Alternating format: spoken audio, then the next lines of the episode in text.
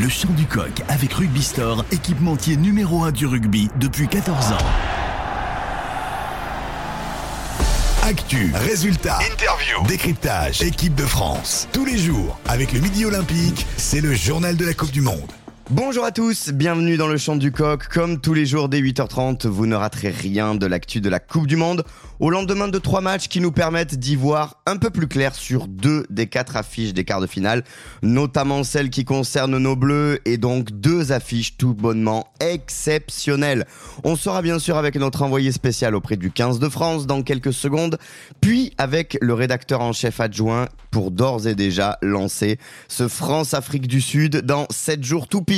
On reviendra sur la démonstration irlandaise hier soir avant de se projeter sur les matchs du jour et notamment le match de l'Argentine à la vie, à la mort avec l'ancien Puma Omar Hassan. Le chant du coq, c'est votre bonbon quotidien dès 8h30 et ça commence maintenant. Le chant du coq, analyse, interview, reportage, toute l'actu de l'équipe de France. Et pour parler de notre 15 de France, on accueille notre envoyé spécial Jérémy Fada. Salut Jérémy. Salut à tout le monde. Jérémy, on sait, ça y est, on sait depuis hier soir qui sera notre adversaire officiellement pour les quarts de finale. Et ce sera les Sud-Africains, les champions du monde en titre. Rien que ça. Rassurant, pas rassurant, c'est pas trop sur quel pied danser. En tout cas, on est très excités. Ça, c'est sûr. Ouais, ça, c'est le moins qu'on puisse dire. Alors, on avait euh, évidemment tous euh, un œil attentif, hein, j'allais dire, sur euh, cette Irlande-Écosse hier soir et si nous on l'avait, je peux vous assurer que le, staff et les joueurs du 15 de France euh, l'avaient aussi, même s'ils sont euh, pour la plupart chez eux ce week-end. Là, ils bénéficient de, de deux jours de repos. Pourquoi? Ben Parce que on allait enfin connaître officiellement et définitivement le nom de notre adversaire. C'est donc l'Afrique du Sud. Et à vrai dire, euh, depuis le duel au sommet il y a trois semaines, cette, cet immense combat entre Springboks et Irlandais, au terme duquel les Irlandais étaient sortis vainqueurs, ben, nos Bleus, ils savaient, ils le savaient au fond d'eux. Enfin, ils s'en doutaient très fortement qu'ils allaient croiser la, la route des champions du monde sud-africains. De toute façon, avant la Coupe du Monde, ils étaient conscients d'une chose, c'est qu'en quart de finale, ce serait une montagne qui se présenterait à eux.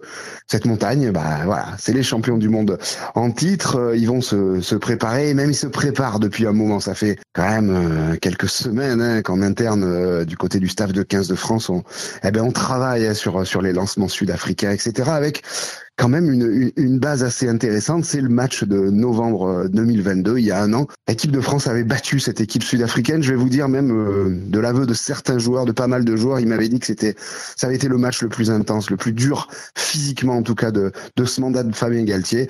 On y avait laissé euh, des plumes, notamment physiques, mais on avait gagné dans les dernières minutes et forcément ça peut ça peut jouer dans la préparation. Alors justement, Jérémy, tu parlais de, Fabien Galtier. Il a d'ores et déjà parlé lui de finale de Coupe du Monde, finale avant l'heure bien sûr, puisque ce n'est qu'un quart, mais bien sûr c'est une affiche qu'on aurait très bien pu retrouver en, finale de, ce mondial.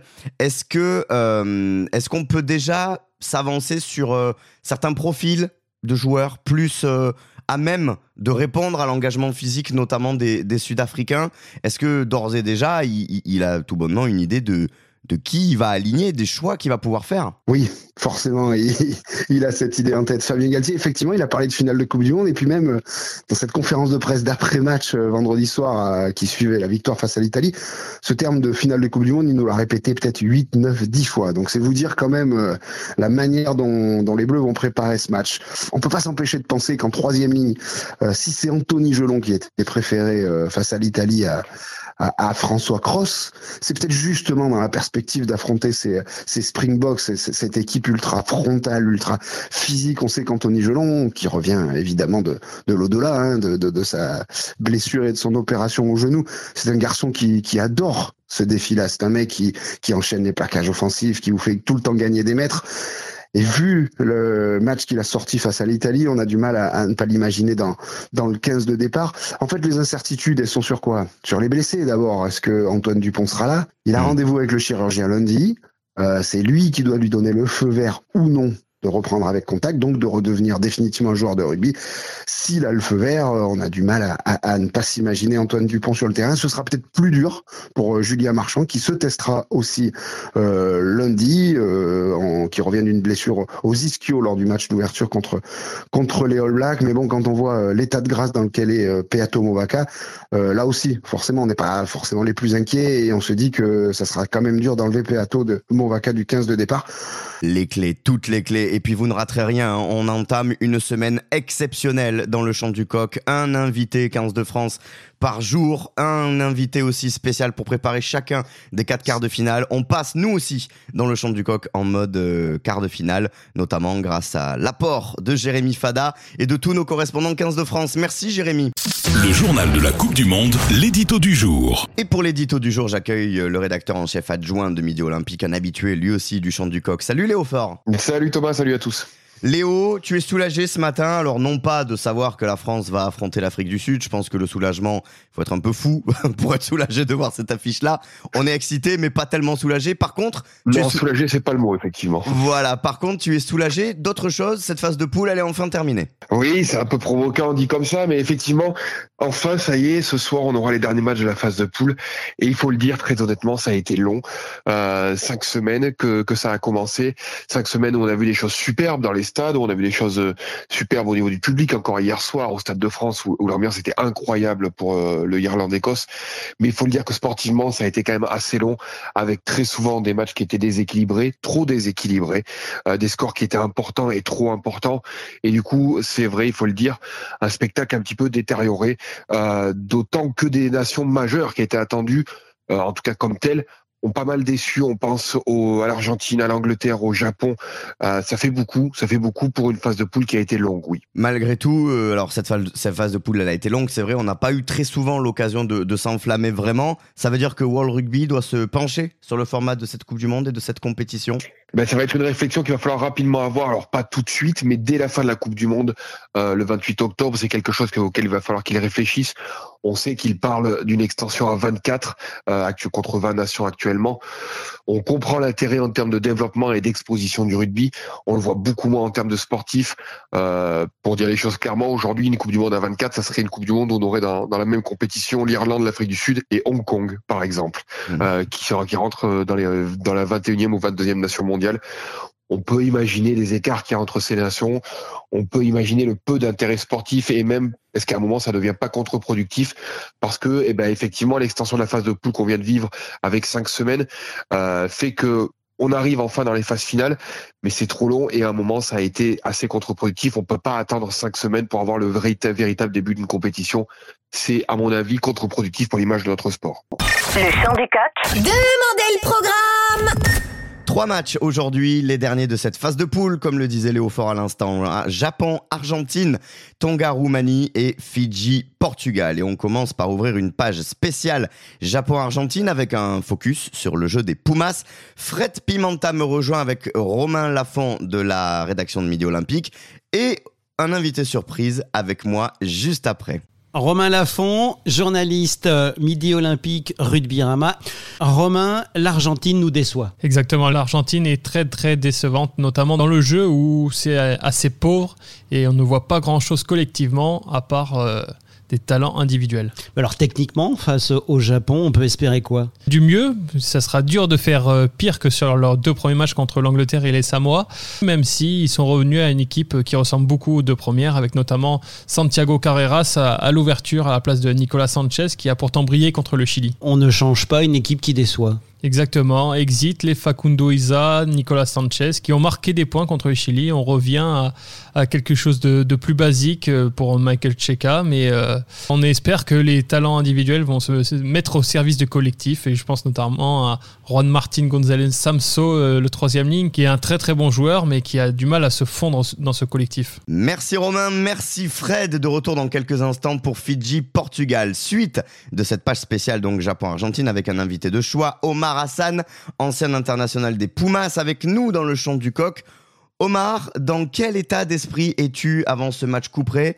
C'est la victoire ou le retour à la maison pour les Argentins pas le choix, il faut gagner. Il faut que l'Argentine gagne, il faut que l'Argentine se lance maintenant, que c'est décide vraiment à jouer, à produire des jeux, à avancer c'est le moment, le moment, est-ce que peut-être ça donnera cette envie, cette base de lancement à cette équipe argentine qui pour l'instant elle a du mal à trouver ce qu'on a pu voir des années et que, peut-être tous les, les, supporters de rugby attendent et qui sont un peu dessus en disant tout le monde parle de surprises, mais de surprises euh, contrairement. Donc parce qu'on n'a pas vu euh, une équipe d'Argentine produire de jeux. Pour gagner, il faut avancer. Tout simplement, dans toutes les formations. Donc, euh, il faut commencer devant tout, ça commence devant, et je pense que ça sera un des clés euh, du match. Alors Omar, je te donne déjà rendez-vous si tu veux bien euh, lundi. Est-ce qu'on se crée en- ensemble un feuilleton autour de la qualification de l'Argentine? Bien sûr, bien sûr.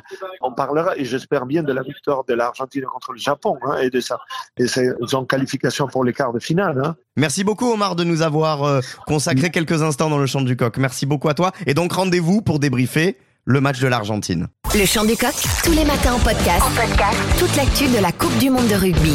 La suite de ce programme du jour avec Tonga Roumanie à 17h45 à Lille. Les deux sont déjà éliminés. Le vainqueur ne rentrera donc pas Fanny avec 0 points à la maison. Un match pour l'honneur donc. Et ce soir à 21h au Stadium de Toulouse, c'est la dernière rencontre de cette phase de poule avec euh, Fidji, Portugal. Nous saurons qui est qualifié pour les quarts de finale déjà. Les Fidji semblent favoris.